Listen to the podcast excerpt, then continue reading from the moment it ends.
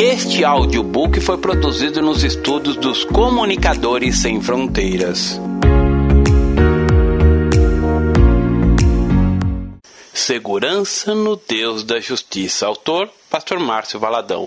Uma publicação da Igreja Batista da Lagoinha, primeira edição, julho de 2011. Introdução. Quando uma pessoa sofre um acidente e fica inconsciente, consequentemente precisa ser levado ao hospital. E ali, quando retoma a consciência, o médico faz algumas perguntas básicas: Qual o seu nome? Onde você mora, o que você faz. Caso o paciente não consiga responder nenhuma pergunta, ou mesmo que ele responda algumas corretas, mas não todas, significa que ele não está bem. O que estou tentando explicar ao iniciar esta mensagem, descrevendo sobre esse texto, teste básico na medicina, é que na fé Precisamos ter a compreensão da nossa identidade. Quem somos? Qual o nosso nome? O nosso nome não é a denominação ao qual pertencemos, mas sim a nossa identidade espiritual. Ele é tão relevante que, quando nos convertemos, nascemos de novo espiritualmente, recebemos um novo nome, o qual conhecemos na glória, quando encontrarmos com o Senhor. Conforme nos diz a Bíblia, quem tem ouvidos, ouça o que o Espírito diz às igrejas. Ao vencedor, dar-lhe um maná escondido, bem como lhe darei uma pedrinha branca, e sobre esta pedrinha escrito um novo nome, o qual ninguém conhece, exceto aquele que o recebe. Apocalipse capítulo 2, verso 17. Mesmo não conhecendo qual seja este nome, sabemos que será maravilhoso, pois nos será dado pelo nosso Senhor, e podemos confiar em Deus, porque Ele tem sempre o melhor para a nossa vida. Sabemos que somos aceitos em Cristo Jesus, e por isso estamos seguros nele. E quando estamos em Cristo, somos livres de toda condenação. Uma confirmação dessa segurança é que está escrito em Romanos, capítulo 8, versos 1 e 2. Agora, pois, nenhuma condenação há para os que estão em Cristo Jesus, porque a lei do Espírito da vida em Cristo Jesus, te livrou da lei do pecado e da morte. Estamos livres de toda condenação. O verso 17 de Romanos, capítulo 8, diz: Ora, se somos filhos de Deus, somos também herdeiros, herdeiros de Deus e co-herdeiros com Cristo. Se com Ele sofremos, também com Ele seremos glorificados. Nessa mensagem, vou expressar exatamente sobre a segurança que temos em Cristo Jesus, porque Ele nos libertou completamente do domínio do pecado. O Senhor nos protege de todo mal. Não caia um fio de cabelo da nossa cabeça, se assim não for a vontade dele. Em Cristo, tudo coopera para o nosso bem, porque isto estamos seguros, guardados debaixo de suas asas, sendo cuidados e protegidos de todo mal. Pai, a tua palavra é vida, e através dela conhecemos mais do Senhor, do seu amor e bondade para conosco. Mais do que uma declaração, é o testemunho do poder da tua palavra. Que ela nos console exorte, edifique e que venha trazer a salvação, a vida eterna para cada ouvinte, em todo lugar, em qualquer lugar da terra, seja nos presídios, nos hospitais. Que o Espírito Santo do Senhor traga segurança, livramento de todo mal nesta hora e que a tua graça possa alcançá-los. Em nome de Jesus. Amém livre de toda condenação. Algumas pessoas têm dificuldade de se sentirem realmente livres de toda condenação porque acreditam que, para serem aceitas, precisam sofrer. Algumas podem até dizer: Eu não consigo me perdoar às vezes por viver em tantas circunstâncias na vida, situações que assolam as emoções e até mesmo a confiança de que cada manhã as misericórdias do Senhor se renovam. Muitas pessoas estão feridas, vivendo no pecado, acreditando muitas vezes que a vida é feita apenas de sofrimento. Em razão de tantas feridas, são incapazes de reconhecerem e vivenciarem o perdão em suas vidas e porque fizeram algumas escolhas erradas, não conseguem se perdoar. Algumas delas até mesmo castigam a si mesmas, acreditando que só assim receberão perdão. Mentira! Engano de Satanás. A Bíblia diz que o Senhor já levou sobre si toda a condenação. Não precisamos viver carregando os fardos do pecado, porque o Senhor levou todos os nossos pecados ali na cruz do Calvário, para que fôssemos livres de toda e qualquer condenação. Veja o que está escrito em Isaías capítulo 53. Certamente, ele tomou sobre si as nossas enfermidades e as nossas dores levou sobre si, e nós que o reputávamos por aflito, ferido de Deus e oprimido, mas ele foi transpassado pelas nossas transgressões, remoído pelas nossas iniquidades. O castigo que nos traz a paz estava sobre ele, e pelas suas pisaduras fomos sarados. Todos nós andávamos desgarrados como ovelhas, cada um se desviava pelo seu caminho, mas o Senhor fez cair sobre ele a iniquidade de nós todos. Ele foi oprimido e humilhado, mas não abriu a boca, como cordeiro foi levado a matadouro, e, como ovelha muda perante os seus tosqueadores. Ele não abriu a boca, por juízo opressor foi arrebatado, e de sua linhagem quem dela cogitou? Porquanto foi cortado da terra dos viventes, por causa da transgressão do meu povo, foi ele ferido. Designaram-lhe a sepultura como com os perversos, mas com o rico esteve na sua morte, posto que nunca fez injustiça, nem dolo algum se achou em sua boca. Todavia, ao Senhor agradou moê-lo, fazendo enfermar, quando der ele a sua alma como oferta pelo pecado. Verá a sua posteridade e prolongará os seus dias. É a vontade do Senhor prosperará nas suas mãos. Ele verá o fruto do penoso trabalho de sua alma e ficará satisfeito. O meu servo o justo, com o seu conhecimento, justificará muitos, porque as iniquidades deles levará sobre si. Por isso eu lhe darei muitos como a sua parte, e com os poderosos repartirá ele o despojo, porquanto derramou a sua alma na morte. Foi contado com os transgressores, contudo, levou sobre o pecado de muitos, e pelos transgressores intercedeu. Isaías capítulo 53, versos 4 a 12. Mesmo não tendo nenhum pecado, Jesus carregou os pecados da humanidade e pagou um alto preço na cruz para que você e eu pudéssemos ter vida, e vida em abundância. Jesus nos libertou do império das trevas quando derramou sua vida no Calvário. Ele fez isso por cada um de nós. Por isso, querido, você precisa viver a realidade da salvação na sua vida, porque Jesus, sem merecer, sofreu punição de maneira substitutiva pelos nossos pecados. Ele tomou nosso lugar. A cruz era para mim, para você. No entanto, Cristo é que esteve nela, sofrendo todo tipo de castigo para nos imputar justiça. Ele que nunca cometeu nenhuma injustiça foi moído deu a sua alma como oferta pelos nossos pecados. Quando Jesus foi preso, já havia sido estabelecido que naquele dia três condenados seriam executados. As Escrituras não mencionam o nome dos outros dois, mas um deles era Barrabás. Ele foi condenado por homicídio, já tinha dado o veredicto, era apenas questão de horas para que ele fosse morto. Aquele homem estava no corredor da morte, ele esperava apenas a condenação. Barrabás não sabia o que estava acontecendo do lado de fora do presídio, mas creio que ele sabia que seria morto. No entanto, do lado de fora da prisão acontecia algo que mudaria sua sorte. Jesus já havia sido torturado, e apesar de não haver nele nenhum motivo de condenação, haviam esbofeteado e cuspido nele. Ele tomaria o lugar de Barrabás lugar de condenação, lugar de morte. Pilatos sabia que Jesus não cometera nenhum crime, por isso ele teve compaixão pela vida de Jesus. Ele tinha conhecimento que se tratava de uma trama dos sacerdotes que queriam destruí-lo por inveja. Na Páscoa, o governador tinha a liberdade de soltar um preso. Neste caso, no intuito de tentar poupar a vida de Jesus, Pilatos pede ao povo que escolham quem eles gostariam que fosse liberto. Ele, de alguma maneira, acreditava que o povo escolheria Jesus, mas, ao contrário disso, o povo gritou o nome de Barrabás. Eles escolheram soltar Barrabás, um facínora, um homem mais temido da, na época, em vez de Jesus aquele que não cometera nenhum crime, pelo contrário, fizera muitos milagres, e assim Jesus é levado para ser crucificado e Barrabás é liberto. Pilatos pergunta ao povo: A quem quereis que eu vos solte? A Jesus chamado Cristo ou Barrabás?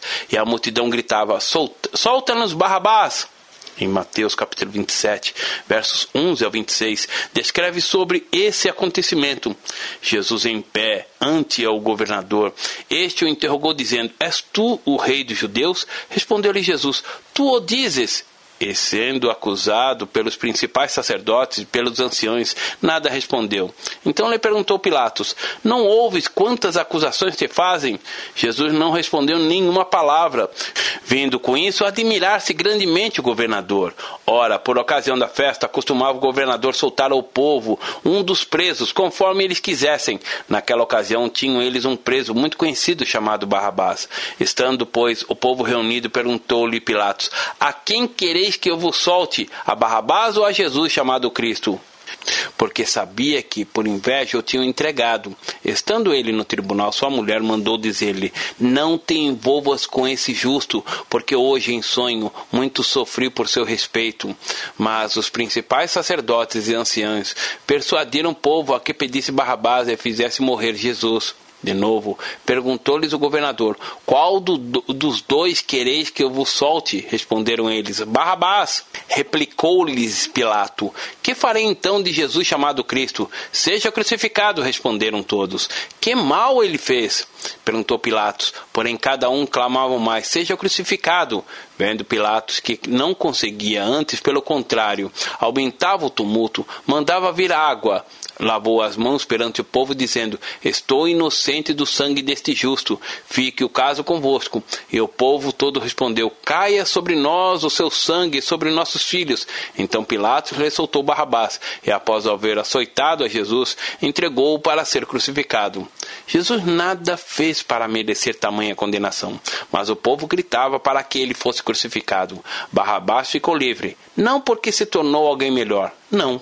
Ele não sofreu a condenação porque Jesus foi condenado em seu lugar. Barrabás era quem deveria estar ali na cruz, sendo crucificado, mas Jesus tomou o lugar dele. E quando nós dizemos eu estou livre de toda condenação, não é porque nos tornamos melhores ou fomos aperfeiçoados. Não é isso.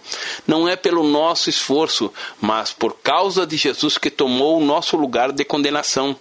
Nós nascemos de novo, recebemos o perdão, a carta de alforria e agora somos livres de toda condenação.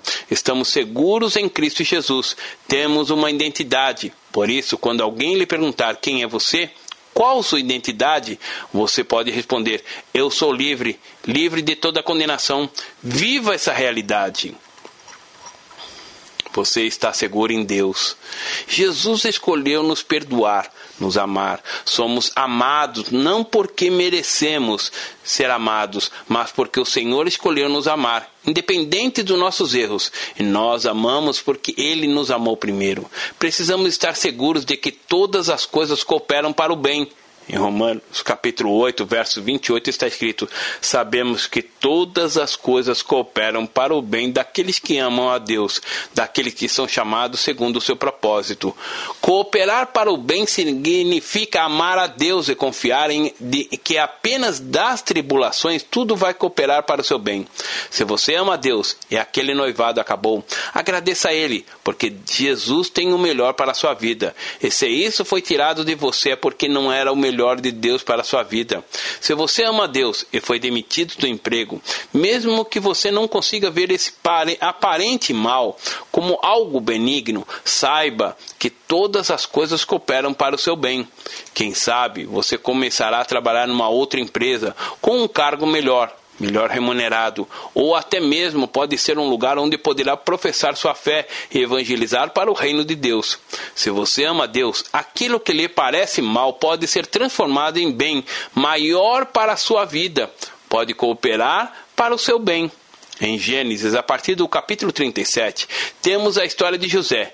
Ele tinha apenas 17 anos quando foi vendido como escravo pelos irmãos e levado para o Egito. José foi trabalhar na casa de Potifar, que era oficial do faraó. Gênesis 39.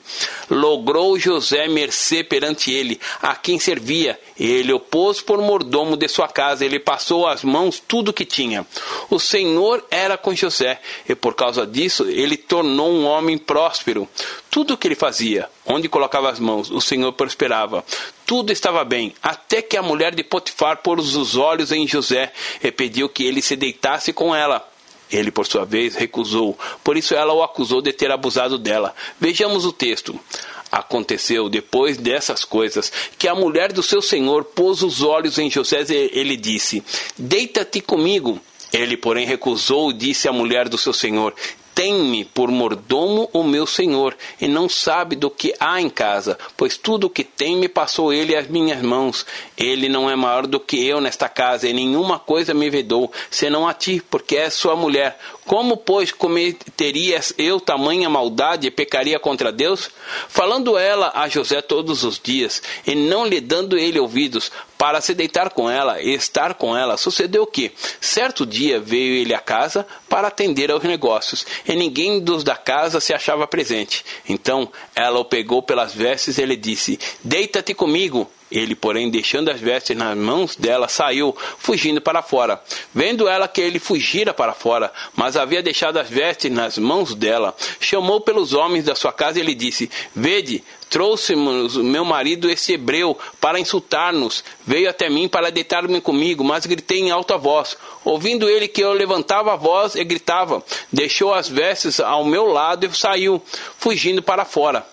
Conservou ela junto de si as vestes dele, até que o seu senhor tornou a casa. Então lhe falou, segundo as mesmas palavras, e disse: O servo hebreu que me trouxesses veio ter comigo para insultar-me. Quando, porém, levantei a voz e gritei a ele, deixando as vestes ao meu lado, fugiu para fora.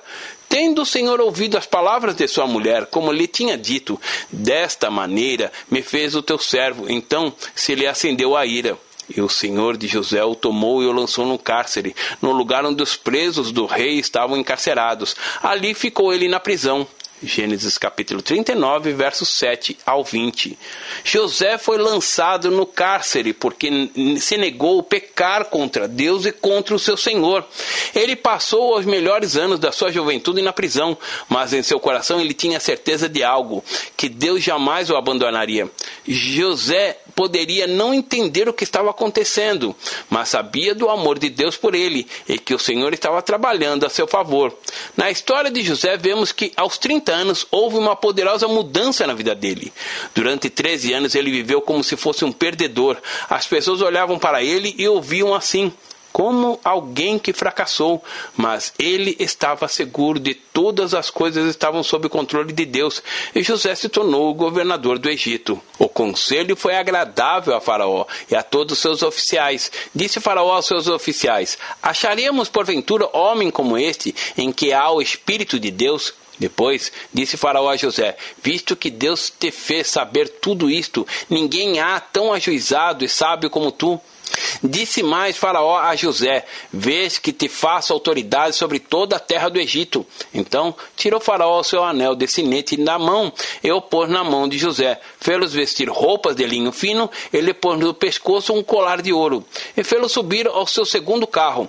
E clamavam diante dele: Inclinai-vos. Deste modo, o constituiu sobre toda a terra do Egito. Disse ainda Faraó a José: Eu sou Faraó Contudo, sem a tua ordem, ninguém levantará mão ou pé em toda a terra do Egito.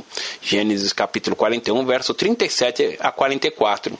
José poderia olhar ao seu redor e ver tudo contrário, pois estava preso, longe de seu pai e familiares, sozinho numa terra estranha, mas ele se manteve fiel, amando a Deus acima de todas as coisas, mantendo seus olhos fixos no Senhor e não nas circunstâncias. Quando José se revela aos seus irmãos que foram buscar alimento no Egito, Egito, leia Gênesis capítulo 44 e 45, ele confirma que Deus estava no controle sobre todas as coisas. Eu enviou ao Egito para o bem do povo de Deus, conforme nos relata o texto sagrado. Disse José aos seus irmãos: Agora chegai-vos a mim. E chegaram-se. Então disse: Eu sou José, vosso irmão, a quem vendestes para o Egito. Agora, pois, não vos entristeçais, nem vos irriteis contra vós mesmos por me haver, haverdes vendido para aqui. Porque, para a conservação da vida, Deus me enviou adiante de vós porque já houve dois anos de fome na terra, e ainda restam cinco anos em que não haverá lavoura nem colheita. Deus me enviou adiante de vós para conservar vossa sucessão na terra e para vos preservar a vida por um grande livramento.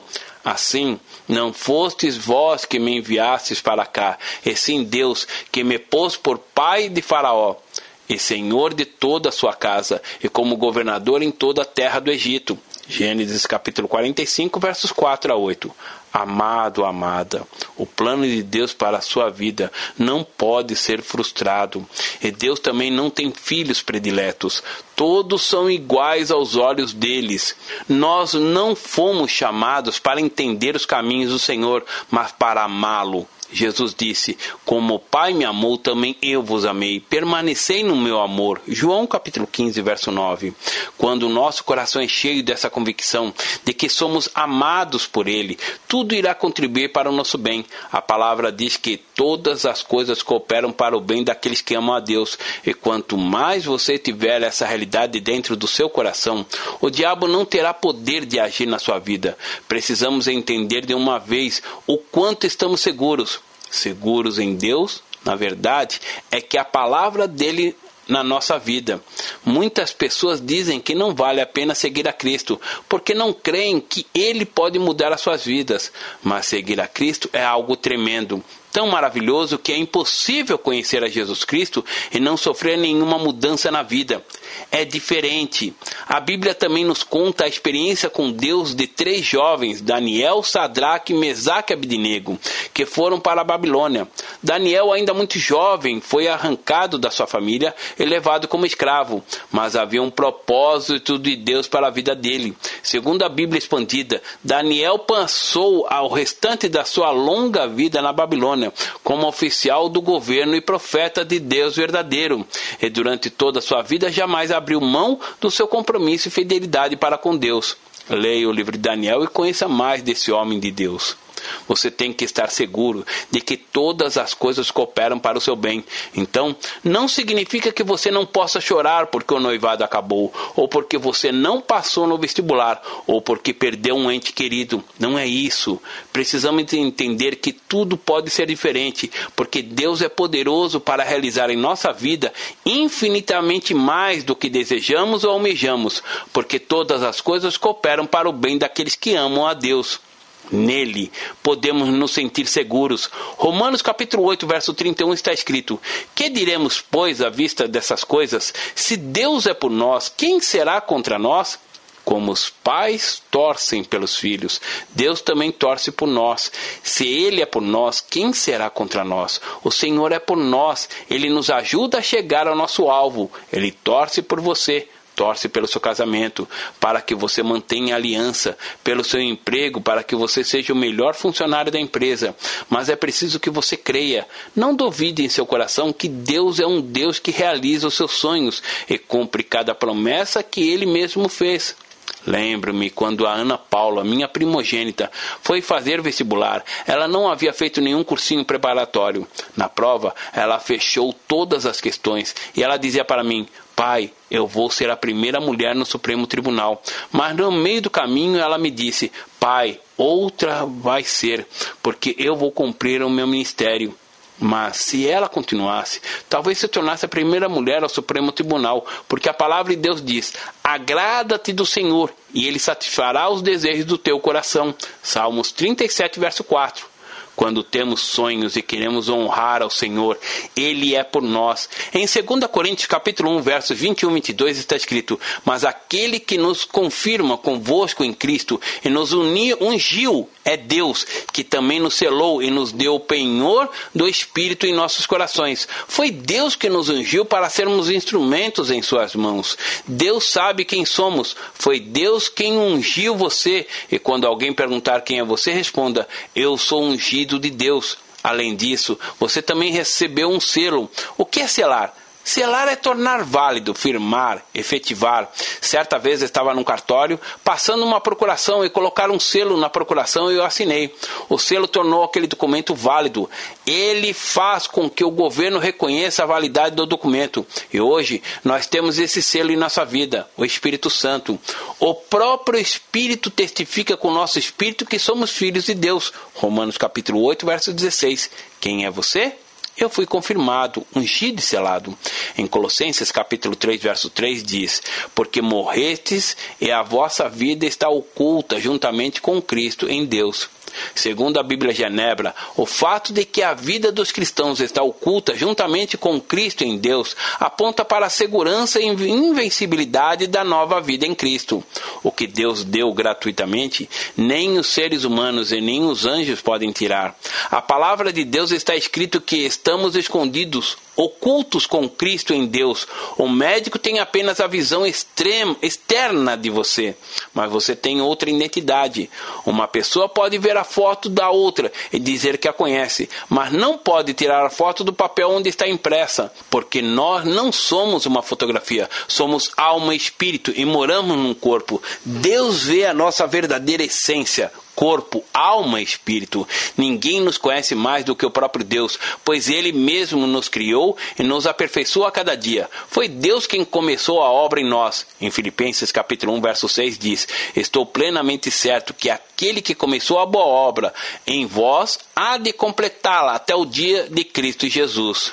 Jesus começou a boa obra em nós e ele mesmo há de completá-la. Estamos em construção. A obra na nossa vida ainda não terminou. A cada dia somos aperfeiçoados e hoje estamos melhor do que ontem, mas amanhã estaremos melhor do que hoje. E todos nós, com o rosto desvendado, contemplando como por espelho a glória do Senhor, somos transformados de glória em glória na sua própria imagem, como pelo Senhor o Espírito. 2 Coríntios capítulo 3, verso 18. É por isso que a nossa fé não é uma religião. Dia após dia somos transformados à imagem do Senhor, o Espírito. Querido, o melhor de Deus ainda está por vir. A aventura de ser cristão. Ao contemplarmos a cidade de Belo Horizonte, percebemos que ela é cercada por serras que formam um lindo horizonte. A Serra do Curral é tão linda que parece que está tocando o céu, mas quando chegamos lá no alto, enxergamos um novo horizonte. É assim também a nossa vida com o Senhor. Há sempre um novo horizonte. A busca por conhecer mais e mais de Deus é inesgotável. Por mais que busquemos conhecê-lo, sempre haverá novas descobertas, pois existe uma fonte que jamais irá se esgotar. E ser cristão é isso: se aventurar nesse conhecer de Deus todo dia, algo novo, cada vez melhor. Porém, para aqueles que não têm Jesus, tudo é igual, uma constante monotonia. Nós, no entanto, estamos vivendo o avivamento, acontecimentos, moveres espirituais em que há transformação de vidas. Trata-se de grandes períodos de fervor espiritual, cristãos, quando muitos, na maioria milhares, são atraídos às igrejas e sinais como batismo no Espírito Santo e curas em massa acontecem. Todo dia há uma expectativa nova, porque Deus nos surpreende a todo instante. Ser cristão é viver essa aventura com Deus, é escolher estar com Ele nas reuniões de culto e oração, ao invés de ficar em casa vendo novela. Amado, amada, Jesus é o nosso alvo, o nosso porto seguro. Devemos buscá-lo sempre, estar em comunhão com Ele, conhecer mais de Deus todos os dias da nossa vida. Em Filipenses capítulo 3, verso 20 está escrito: Pois a nossa pátria está nos céus, de onde também aguardamos o Salvador, o Senhor Jesus Cristo. Temos a nossa cidade, o nosso país, mas a nossa verdadeira pátria está nos céus. Aqui na terra somos peregrinos, sem endereço fixo. Atualmente estou como pastor da Igreja Batista da Lagoinha, mas sou peregrino no Senhor. Para onde Ele me enviar, eu irei. Ele é o nosso guia e precisamos caminhar na vontade dele para nossas vidas. Temos muitos motivos para glorificarmos a Deus em toda e qualquer circunstância. Não devemos temer as armadilhas do diabo, porque o Senhor já venceu por nós. Quem intentará acusação contra os eleitos de Deus é Deus quem os justifica. Romanos capítulo 8, verso 33. Jesus, que se apresentou em nosso lugar no tribunal de Deus, nos livrou de toda maldição.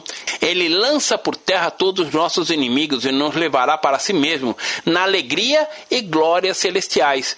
Jesus ressuscitou e por isso temos a garantia de nossa ressurreição e glória. Aleluia!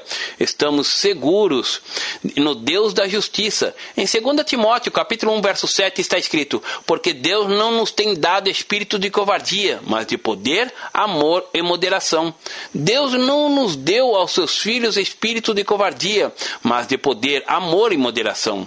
O cristão deve temer no sentido de respeito e reverência, mas nunca de covardia. Você sabe o que significa covardia? Segundo o dicionário, covardia significa comportamento que demonstra medo, falta de bravura. Covardia é deixar de orar por alguém por medo, por falta de fé. Deus nos deu espírito de ousadia e não de covardia. Estamos orando pelos 10% de Belo Horizonte. E muitos dizem que é impossível. O espírito de covardia diz que é impossível, mas a ousadia que Deus nos deu faz com que avancemos em oração e continuamos, porque cremos que seremos vitoriosos em Jesus. Covarde é aquele que não luta, não entra no ringue. Nas Escrituras temos também a história de Davi, do momento quando ele se prepara para enfrentar Golias Golias, o gigante filisteu. Ele estava confiante no Senhor dos exércitos, mas os outros soldados demonstravam covardia, medo, temiam por Davi, porque olhavam para o natural. Aos olhos daqueles homens, Davi não tinha a mínima chance de vencer, mas porque Davi se dispôs a enfrentar aquele gigante? Será que ele era mais esperto, melhor? Ou a espada dele era mais poderosa? Não é nada disso. Davi tinha um espírito de ousadia que vinha do próprio Deus. 1 Samuel capítulo 17. Deus age de modo dele. Ele pode levantar quem ele quiser para estar no centro da sua vontade dele. E a vitória de Davi foi a vitória do Senhor. Leiamos o texto no qual Davi vence o gigante Golias. O filisteu também vinha chegando a Davi, e o, seu escudeiro ia diante dele. Olhando o filisteu e vendo a Davi, o desprezou, porque era moço ruivo e de boa aparência. Disse o filisteu a Davi: Sou eu algum cão para vires a mim com paus? E pelos seus deuses amaldiçoou o filisteu a Davi. Disse mais o filisteu a Davi: Vem a mim e darei a tua carne às aves do céu e às bestas feras do campo. Davi, porém, disse ao filisteu: Tu vens contra mim com espada e com lança e com escudo. Eu, porém, vou contra ti em nome do Senhor dos exércitos, o Deus dos exércitos de Israel, a quem tem afrontado. Hoje mesmo o Senhor te entregará nas minhas mãos, ferir-te-ei, tirar-te-ei a cabeça, e os cadáveres do arraial dos filisteus darei. Hoje mesmo as aves do céu e as bestas feras da terra, e toda a terra saberá que há Deus em Israel. Saberá toda esta multidão que o Senhor salva, não com espada, nem com lança, porque o Senhor é a guerra, e ele vos entregará nas nossas mãos. Sucedeu que, Dispondo-se o filisteu a encontrar-se com Davi, este se apressou e, deixando as suas fileiras, correu ao encontro ao filisteu. Davi meteu a mão no alforge e tomou dali uma pedra, e com a funda lhe atirou, e feriu o filisteu na testa. A pedra encravou-lhe na testa, e ele caiu com o rosto em terra. Assim prevaleceu Davi contra o filisteu, com uma funda e com uma pedra, e o feriu e o matou. Porém não havia espada na mão de Davi. 1 Samuel capítulo 17, versos 41 a 50. Desde 30 de julho de 1962, estou no pastorado da Lagoinha Deus me chamou quando eu era ainda muito jovem, ainda solteiro. Olhando para o natural, eu não tinha nenhuma qualificação para estar à frente, mas Deus me deu algo. Ele capacitou a mim para ocupar esse lugar e, da mesma maneira, Ele capacita você para fazer aquilo que é da vontade dele. Não tenha medo de andar segundo a vontade de Deus para a sua vida, porque tudo que Deus faz é maravilhoso e é para o nosso bem. Viver a fé cristã segundo a vontade de Deus é uma aventura tão maravilhosa. A cada dia você pode contemplar salvação, libertação, cura, restauração na vida de tantas pessoas. E se você estiver enfrentando um tempo de dificuldade, busque mais e mais de Deus, porque nele você vai encontrar a paz, a segurança que Jesus conquistou por nós. O texto de Hebreus, capítulo 4, verso 16, nos ensina que podemos achar graça e misericórdia em tempo de necessidade. Nos momentos em que você enfrentar qualquer necessidade, achegue-se mais a Deus, conforme nos diz a palavra. Acheguemos-nos, portanto, confiadamente junto ao trono da graça, a fim de recebermos misericórdia e acharmos graça para socorro em ocasião oportuna. Veja agora 1 João capítulo 5, versos 10 e 11.